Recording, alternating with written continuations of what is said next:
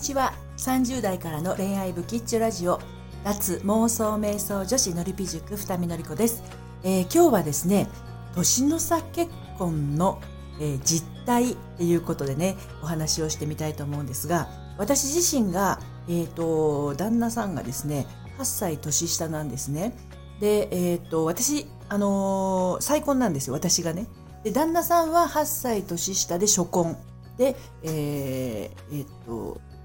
7年前かな、えー、結婚したんですけれど、私28歳の時に、えー、結婚して子供2人も受けて、40歳の時に離婚をしているんですけれど、まあ、あの今ねあの8歳年下の、えー、旦那さんと暮らしていてその年の差婚の実態っていうのをねあのなかなか皆さんあの知らないんじゃないかなと思ってあのお話をしたいと思うんですけど、まあ、あの年の離れたご夫婦カップルさんって結構いらっしゃるとは思うんですよ。まあ、あの私のように女性が年上のパターンもありますし男性の方が年上のパターンもあるでしょうけれども、まあ、この普段暮らしていてね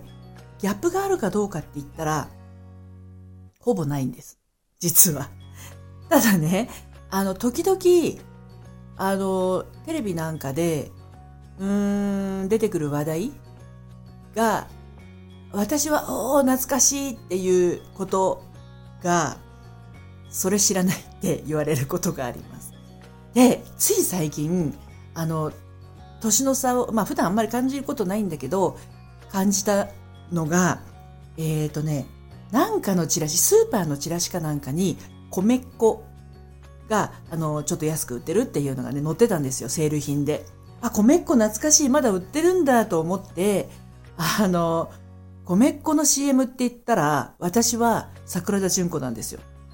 なので、これ桜田淳子が CM してたよねって話をしたら、旦那さんは伊藤司だって言うんですよ。で、私は逆に、伊藤司がその米っ子の CM をしていたのは、うっすらの記憶しかないんだけど、桜田淳子が米っ子の CM をしてたのは、くっきり覚えてるんですね。まあ、そんな感じです。で、私は20代の、ちょうどまあ1980年代前半の頃はですね、うんと、ディスコが大ブームでね、ディスコ大好きだったんですよ。ですので、アース、ウィンドアンド、ファイヤーだとか、あと何？うーんと、クイーンだとか、ああいう、なんだろうな、えっ、と、えー、 Let's Groove とかね、クイーンの Another One Bites the Dust みたいな曲が地獄へ道連れをあのかかるとお 懐かしいと20代があの蘇るってなるんだけど旦那さんはまあそもそもディスコがそんな好きじゃないしディスコ行ったことないんですけど私がディスコで遊んでた頃って旦那さんは中学生ぐらいなんですよ。だからそういう音楽のこととかあまあそういうところではギャップというかまあ好みの違いはありますけど、まあ、日常生活は全然ないです。ただねあのー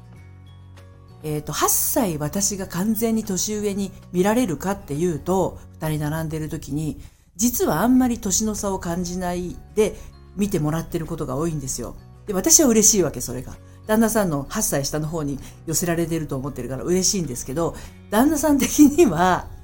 あの、あんまり嬉しくないみたい。で、私が、あの、嬉しい時に、嬉しがってると、旦那さんが、ねえねえ、じゃあさ、ののさんがさ、8歳年上の人とさ、同じ年ぐらいに見えるって言われたら嬉しいって言われたら確かに嫌だな。それ確かに嫌だなって思って。まあまあ、そんなのはありますけど、まあまあ、あの、年はね、関係ないですよ、やっぱり。やっぱり恋愛の相談を、あの、お悩み受けてると、あのー、相手の年齢がどうこうじゃなくって、自分の年齢がもう年だから恋愛できないんですって言われる方結構いらっしゃるんですよね。もうあの、アラサーだから、あの、彼氏ができないとかアラフォーだから彼氏ができないとかアラフィフだから彼氏ができない。全然そんなことないですからね。何歳だって彼氏はできます。これは断言できます。私だって再婚したの53歳ですし。あのしたいと思えばできるんですよ。やっぱりしたあの彼氏が欲しくないって欲しくないっていうか、まあ、付き合うの付き合わないのってそのタイミングもありますけど今の自分のね彼氏がいない状態の生活に満足してるとまあそうそうあの出会う方向にはちょっと矢印が向きませんけどね、まあ、今の状態が満足っていうことだと思います。でも恋愛自体はもうこれね70になっても80になってもできるんじゃないかなって私は思ってます。ということで 今日はあの年の差の恋愛結婚についてちょっとお話をしてみました。それではまた。